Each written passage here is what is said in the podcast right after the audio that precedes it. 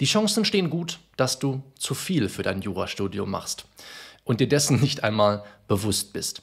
Studien zeigen, dass wir dazu neigen, Dingen, die wir bereits besitzen, einen höheren Wert beizumessen, als sie tatsächlich haben. Was es uns erschwert, sie loszuwerden, das kennst du sicherlich von deinem Kleiderschrank. Nennt man übrigens Besitztumseffekt und fast identisch verhält es sich mit unseren Aktivitäten. Wenn wir etwas schon immer machen, neigen wir dazu, dieser Aktivität eine größere Wichtigkeit beizumessen, als sie tatsächlich hat. Und das erschwert es uns wiederum, sie aufzugeben, obwohl wir vielleicht sollten. Deshalb möchte ich in diesem Video mit dir eine simple Technik teilen, mithilfe derer es dir möglich sein wird, das Wesentliche des Jura-Daseins, deines Jura-Daseins, erst einmal zu ermitteln und dann im zweiten Schritt, in genauer genommen drei Schritten, dann auf relativ risikoarme Weise das Unwesentliche davon zu eliminieren. Lass uns drüber reden.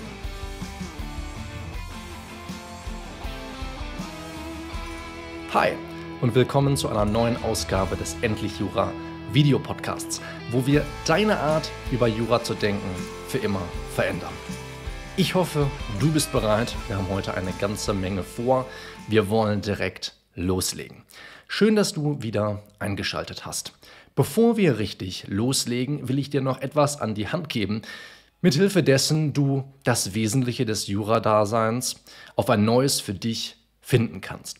Und zwar meine zehn Gebote eines erfolgreichen Jurastudiums. Das ist ein ganz simples PDF, acht bis neun Seiten, kannst du also locker in einer Viertelstunde oder gar weniger, je nachdem wie schnell du liest, abarbeiten und im besten Fall dann auch noch anwenden. Das sind einfach meine zehn besten Tipps rund ums Jurastudium und die habe ich versucht, so komprimiert wie möglich für dich aufzubereiten. Du findest dieses gratis PDF verlinkt in der Videobeschreibung und auch nochmal im Kommentarfeld und ich bin sicher, ich werde dir hier noch eine Infokarte dazu einblenden. Wo das aus dem Weg ist, habe ich dir ja gerade im Intro schon erzählt, was ich mit dir vorhabe. Ich möchte dir zeigen, wie du auf relativ risikoarme Weise Unwesentliches aus deinen Aktivitäten eliminiert bekommst. Und das Ganze wollten wir in drei Schritten machen. Und diese drei Schritte werden wir uns jetzt der Reihe nach ansehen. Schritt 1 bedeutet für dich erst einmal, sämtliche Lern- und Übungsaktivitäten aufzulisten, denen du aktuell mit einiger Regelmäßigkeit nachgehst. Also alles, was du aktuell machst, um dich auf deine Prüfungen vorzubereiten, seien es reine Lernaktivitäten, seien es Übungsaktivitäten, wie dich an Fällen zu trainieren, deine Falllösungskompetenz auszubilden. Das gehört alles auf diese Liste. Die machst du einfach mal. Das ist immer der erste Schritt, sonst kriegen wir das Ganze hier nicht auf die Beine. Und das ist vergleichbar, vielleicht kennst du dieses Konzept von mir schon, ich habe regelmäßig auf dem Kanal darüber gesprochen, vergleichbar mit der Aldi-Dinge-Liste. Und diese Aldi-Dinge-Liste funktioniert etwas anders, als wir dort nicht nur das aufschreiben, dem wir aktuell mit einiger Regelmäßigkeit nachgehen, sondern auch all die Dinge, die uns geraten worden sind von Professorinnen und Professoren, von Repetitorinnen und Repetitoren und von Kommilitonen und Kommilitonen. Und von denen wir glauben, das könnte uns vielleicht auch helfen oder Dinge, die wir schon immer mal machen wollten. Das hat alles keinen Platz auf dieser Liste heute hier. Wir wollen erstmal nur alles auflisten, was du aktuell machst. Und dann, wenn du das getan hast, fragst du dich, welche von diesen Aktivitäten hat vermutlich am wenigsten Einfluss auf meine Klausurergebnisse, am wenigsten Einfluss, am wenigsten positiven Einfluss auf meine Klausurergebnisse. Das ist natürlich einfach nur ein Best Guess. Ne? Du kannst jetzt nicht wahrscheinlich mit ja, Sicherheit grenzender Wahrscheinlichkeit sagen, was jetzt die eine Sache ist, die deutlich weniger bringt als der Rest, aber vielleicht hast du eine Vermutung, die dem Ganzen sehr nahe kommt. Und dann kannst du natürlich hergehen und diese Aktivität einkreisen, du kannst sie dir unterstreichen, du kannst sie auch, dann bereiten wir uns schon mal ein bisschen mental darauf vor, durchstreichen.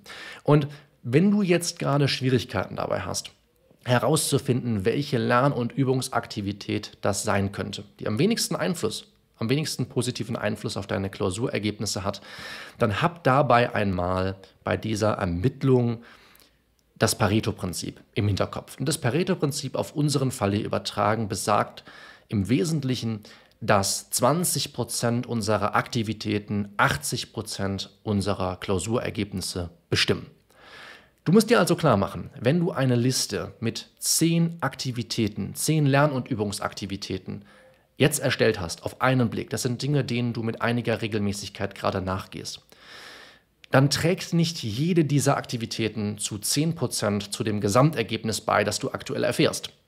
Das wird im Zweifel sehr, sehr einseitig sein und fast schon ungerecht wirken. Es wird einige wenige Aktivitäten bezogen auf unser Beispiel von gerade mit dem Pareto-Prinzip. Da werden zwei Aktivitäten dabei sein, die richtig große Hebelwirkung haben und die du auf keinen Fall aufgeben darfst. Und deswegen ist es natürlich deine Aufgabe jetzt herauszufinden, welche das sein könnte, die gerade nicht so viel Einfluss darauf hat. Ja? Und wenn du das einmal gemacht hast, wenn du da einfach mal, wir haben ja gesagt, eine der Aktivitäten herausgepickt hast und die einfach mal durchgestrichen hast, dann können wir auch schon zu Schritt 2 übergehen. Und das ist jetzt der spannende Teil des Ganzen. Du wählst jetzt, nachdem du diese eine Aktivität ja ausgewählt hast, so sollte ich sagen, entscheidest du dich, sie von heute auf morgen sein zu lassen. Du hast die Aktivität ausgewählt, von der du dir die geringste Hebelwirkung versprichst, und du lässt sie von heute auf morgen sein. Und was bewirkt das in uns Menschen erstmal full-on FOMO? Ja?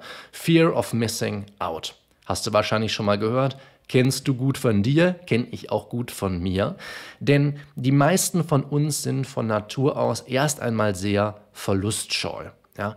Und das ist der Grund dafür, dass es uns so schwer fällt, ja, Aktivitäten einzustellen. Vor allem diese, denen wir schon lange nachgehen. Das wird wahrscheinlich das sein, was du am ehesten ungern von deiner Liste streichst. Wo du sagen würdest, ah, das mache ich doch schon immer, das ist bestimmt wichtig oder so. Aber du sollst da eigentlich gerade mal den Best Guess anstellen überlegen, lasse ich mich da eigentlich oder bescheiße ich mich da eigentlich selber? Ja? Oder ist das wirklich etwas, was ich für extrem wichtig halte. Und ich werde nur dadurch in meinen Klausurergebnissen, ob gut oder schlecht, darin bestätigt, dass ich davon mehr machen sollte. Das ist halt die Frage. Und diese Angst, etwas zu verpassen, FOMO, es ist essentiell, die zu überwinden. Ja, und damit kannst du dich sehr schön trainieren, mit dieser Übung eine Aktivität auszuwählen und die dann von heute auf morgen sein zu lassen. Und ich weiß, dass das erst einmal mentalen und emotionalen Stress in dir erzeugen wird. Das ist ganz normal. Ja. Du wirst dich nicht wohl damit fühlen. Das ist das, was FOMO an sich hat. Man hat immer die Sorge, gerade etwas nicht zu machen, was andere machen, was aber besonders wichtig ist. Ja. Und du wirst diese Angst, deswegen ist das vor allem emotionaler Stress, der erzeugt wird, wirst du nicht los, wenn du das nicht übst. Ja. Und hier hast du eine perfekte Übung dafür. Und auch hier möchte ich, dass du ein bestimmtes Prinzip im Hinterkopf behältst, wenn du diese Aktivität einstellst und vor allem ja, dann in der Folge beobachten musst, wie es eigentlich weitergeht und wie es sich auswirkt. Dazu dann in Schritt gleich, in Schritt 3 sogleich. Hab das Parkinson'sche Prinzip, das Parkinson'sche Gesetz im Hinterkopf. Und auch das will ich nur ganz kurz erklären, habe ich auch an anderen Stellen hier auf dem Kanal schon drüber gesprochen. Das Parkinson'sche Gesetz besagt, dass Aufgaben immer so viel Zeit einnehmen, wie wir ihnen lassen. Dass die Aufgabe sich wie Luft in einem Raum in alle Ecken ausbreitet, die wir ihr lassen. Ja? Und deswegen, sobald du Thema dieses Videos, du willst auch deine Lernzeit halbieren, ja, mit diesem simplen Trick, mit dem Rückwärtspilot, so nennt man das im Übrigen, einen umgekehrten Pilotversuch. Und das machen wir, da sprechen wir gleich noch drüber, wie das genau funktioniert und warum das funktioniert. Aber du willst doch gerade weniger lernen. Ja, und du kannst jetzt nicht gleich das, was du dir eingespart hast, durch Einstellen dieser einen Aktivität direkt kannibalisieren, indem du dir irgendwas anderes auflädst oder von anderen Dingen viel mehr machst. Das ist nicht der Sinn der Sache. Dann arbeitest du genauso, dann lernst du genauso viel wie vorher auch. Das ist nicht der Sinn der Sache. Ja? Ganz wichtig, sich das klar zu dass was man an Lernzeit jetzt heruntergeschrumpft hat, das nicht gleich kannibalisieren, sondern auch mal genießen, etwas mehr freie Zeit zu haben.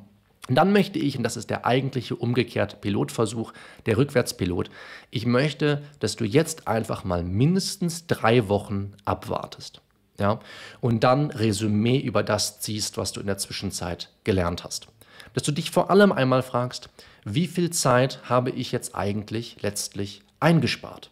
Ja, deswegen gerade nochmal auf das Parkinson'sche Prinzip eingegangen. Wie viel Zeit habe ich eingespart dadurch, dass ich dieser einen Aktivität gerade nicht nachgegangen bin in den vergangenen drei Wochen? Und welche Auswirkungen hatte der Rückwärtspilot auf meine Klausurergebnisse? Ja, oder das, woran du sonst deinen Fortschritt im Jurastudium misst. Ja, es kann ja sein, dass du gerade keine Probeklausuren schreibst, wozu ich dir immer raten würde. Es müssen ja nicht Probeexamensklausuren sein. Aber im Klausurenschreiben drin zu bleiben, damit man gerade im Examen, in der Examensvorbereitung nicht mehr so viele Klausuren schreiben muss, ist ein sehr, sehr guter Tipp, den ich hier am Rande geben kann. Aber woran du vielleicht auch sonst, wovon du auch sonst abhängig machst, ob du gerade gut in Schuss bist in Sachen Studium.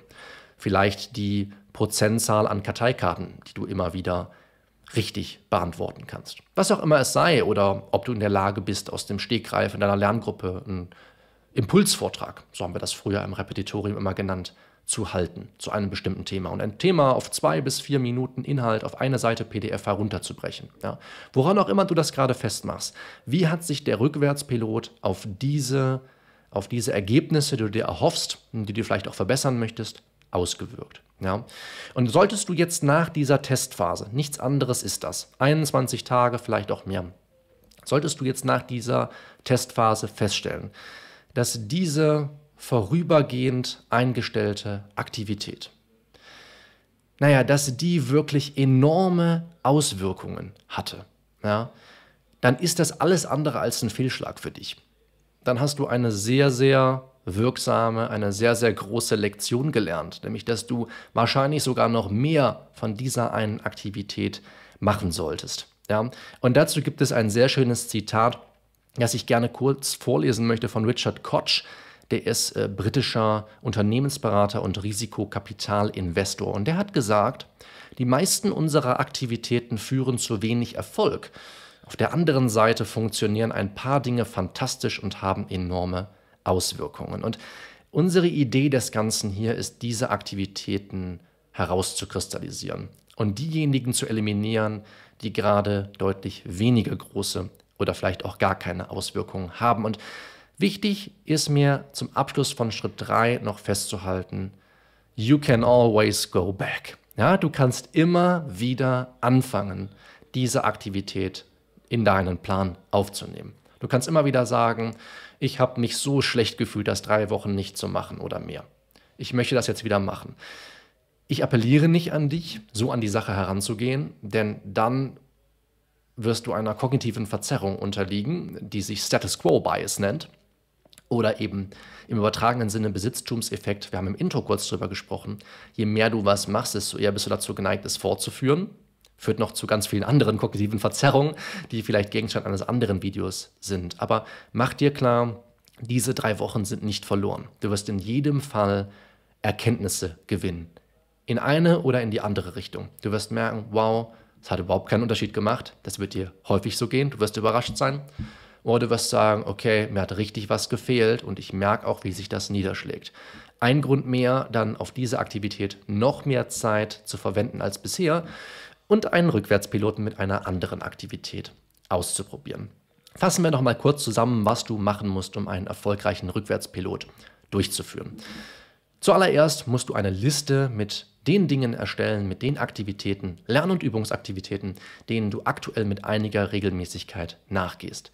Dann wählst du die Aktivität davon aus, von der du dir am wenigsten Hebelwirkung versprichst und streichst sie durch. Und das nicht umsonst, denn du lässt sie tatsächlich von heute auf morgen mindestens drei Wochen sein. Und wenn dieser Zeitraum um ist, dann ziehst du Resümee und entscheidest, war das wirklich wichtig oder war es das nicht? Und wenn du feststellst, es hat sich nichts verändert oder sogar zum Positiven verändert, ist das ein Grund mehr, diese Aktivität endgültig aufzugeben und unserem Besitztums- oder Status Quo-Bias-Effekt zu entgehen.